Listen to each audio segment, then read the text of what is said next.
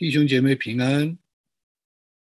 今天是我们《上帝的指纹与属灵前辈》第三集。今天我们要跟大家来一起见证分享的是蓝志毅老弟兄。我们分享这些前辈的见证，一方面的目的呢是缅怀他们，见证他们的信仰是真的，他们的信心也是真的。这件事情对当时我们这些初信的弟兄姊妹是非常重要的，因为我们看不见神，所以不知道这个信仰是不是真的，也不知道这些所谓的信心是不是真的。那另一方面是我们可以追溯他们的呃教导、传承、影响，特别是在我本人生命当中所留下的这些的影响。那回过头去看，无论是对我自己的生命的建造，还是对，呃，教会弟兄姊妹，对很多的弟兄姊妹的，呃，这些的见证，这些的，呃，服饰，其实都留下了他们的这些的生命的影响印记。那我把它称为上帝的指纹，也就是说，上帝的指纹。不仅仅是在一些事情上，我们知道是他的工作，是神的开恩开路。那同时，他也预备我们这个人，塑造我们这个人，更新我们这个人。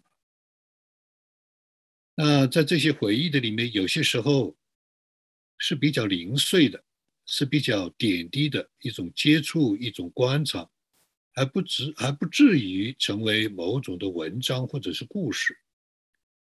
但是我们多半希望分享的是这些的前辈长久给我带来的信仰的坚固、思想的突破、生命的见证，还有就是认识神、追求神、服侍神的榜样。那我到武汉去念书的时候，那个那个时候刚刚信主，还没有受洗。我是读了大学一年之后回到长沙。在湘江里受洗的，但是我在武汉念书的时候，跟在长沙完全不一样。长沙是有教会，我家里就是教会。长沙的家庭教会，那个时候有五个家庭，那大大小小聚集起来也有二三十人，所以经常还是有家庭的聚会。但是到了武汉就完全不一样，基本上是没有固定的。和稳定的属灵环境，没有属灵的喂养，这也是我的父母非常担心的。那个时候，除了一本圣经和荒漠甘泉，我没有任何的属灵书籍，没有任何的讲道信息或者磁带可以听，来作为属灵的供应。所以我自己能够做的，就是每天早上两个小时在文章里面灵修、读经、祷告。啊，跪着祷告一个小时，在蚊帐里面点上马灯，一个油灯，要读经一个小时。下午呢，就到东湖旁边，坐在草地上默想。那每一个星期也有一两个晚上固定的，约好了跟吴天凡弟兄在校园里散步交通。有的时候我们也会在一个安静的地方一起祷告。此外就没有别的了。在星期天，每隔一个星期，我们武汉的年轻弟兄姊妹都会去许弟兄家，一起去听见证，一起唱诗，啊，一起的有一些的团契分享。大概在我大学二年级的时候，听说武汉来了一位全国著名的传道人蓝志毅老弟兄，后来我们都叫他蓝老弟兄。那个时候他刚刚是从。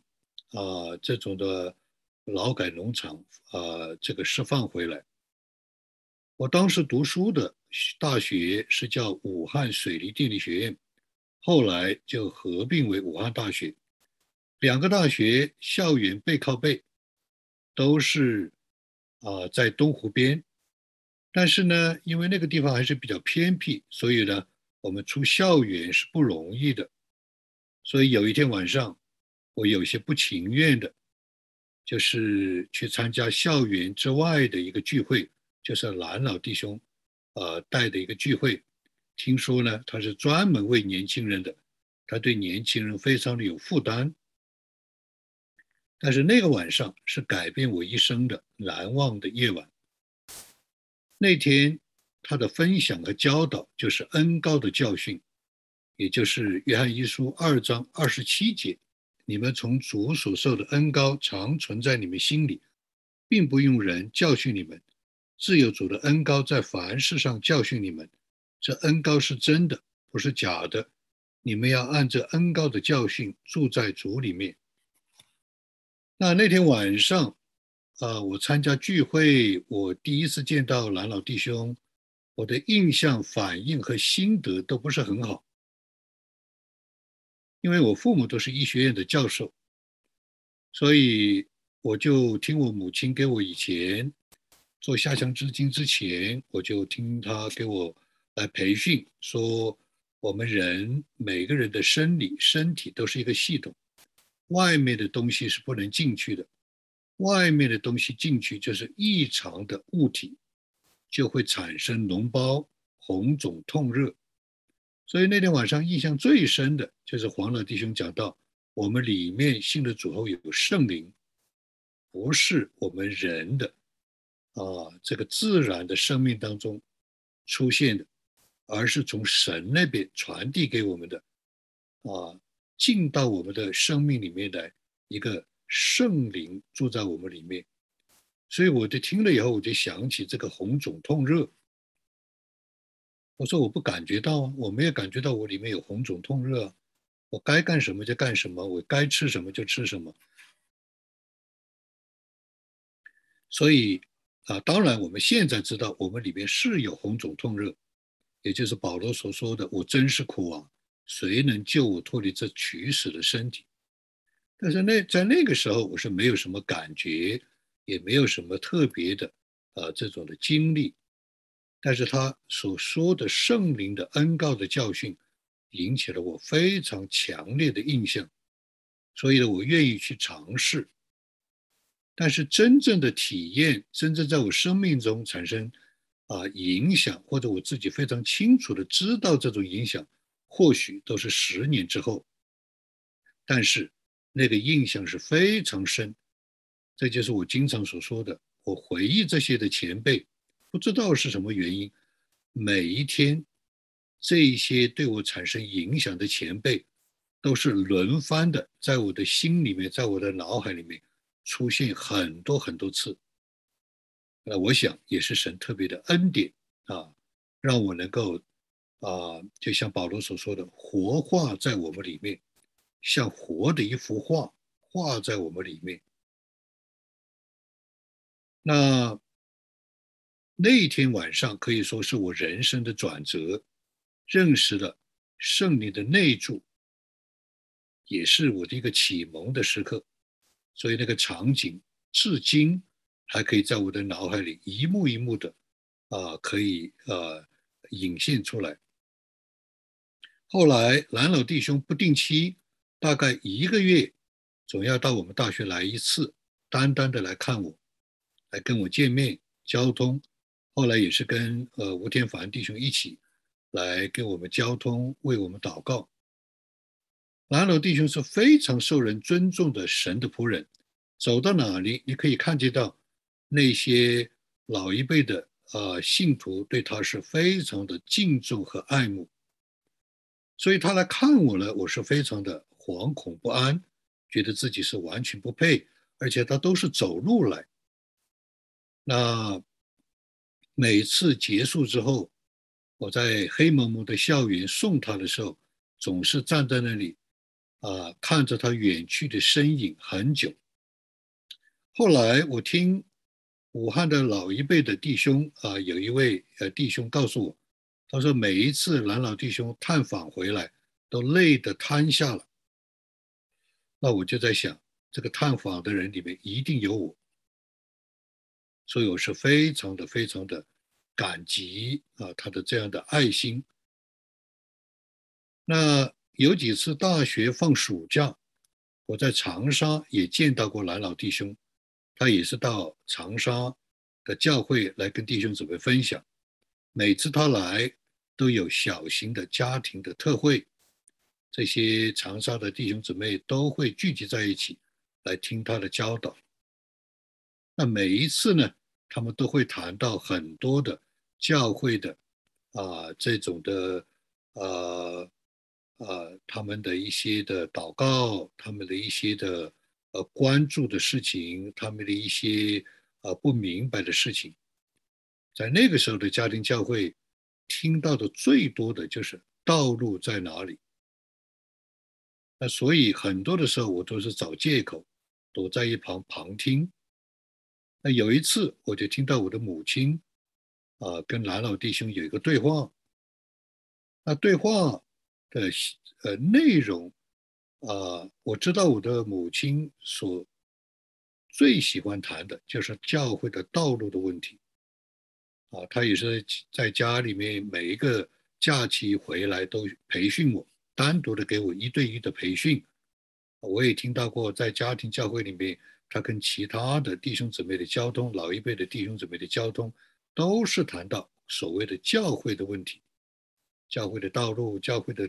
啊，这些的追求教会的将来等等，所以那一次啊，我的母亲跟蓝老弟兄的对话啊，内容我相信一定是关于教会，但是细节我记不住了。我只是非常深刻的啊印象，就是蓝老弟兄安静的、祥和的听了我母亲谈很多，最后结束，蓝老弟兄就。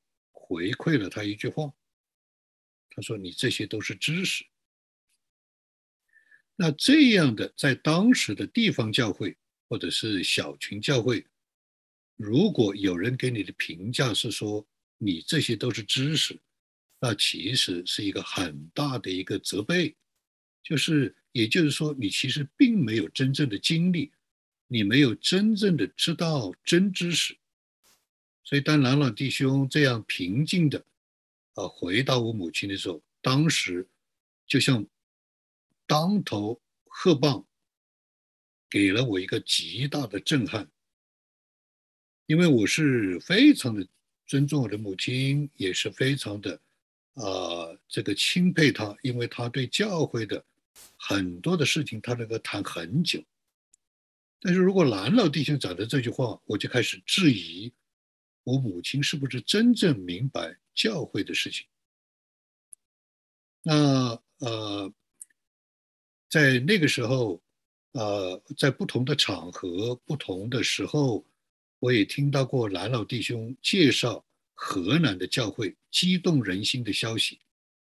我直到今天都记得住，他讲了一个河南的一个教会，啊，从这个呃党支部书记带队。生产大队长带队，每天早上要到集中到一个呃山上啊祷告啊唱诗歌，呃呼喊哈利哈利路亚，才去下田工作。那个时候我就非常的羡慕河南的弟兄姊妹，非常的盼望啊能够见到他们。感谢神，后来我也见到很多的河南的教会的弟兄姊妹，非常的。啊，可以说是，啊，感觉到是神家的啊这样的一个呃尊荣的见证。我听老一辈的弟兄姊妹说，蓝老弟兄在书反的时候没有判没有处以死刑，是因为他是三代贫农。我自己亲耳听到他做见证，他在教会的里面，因为他是负责全国性的施工。他说：“我的手经过百万大洋，但是没有任何的试探经过我的心。”他在劳改的时候，或在后来被释放的时候，常常是吹着口哨，用诗歌的旋律来联络弟兄姊妹，鼓励弟兄姊妹和见证啊彼此的信仰。我到今天印象最深的。就是他非常安详、平安、喜乐的笑容。在一九八三年兴起了一个运动，叫反精神污染的运动。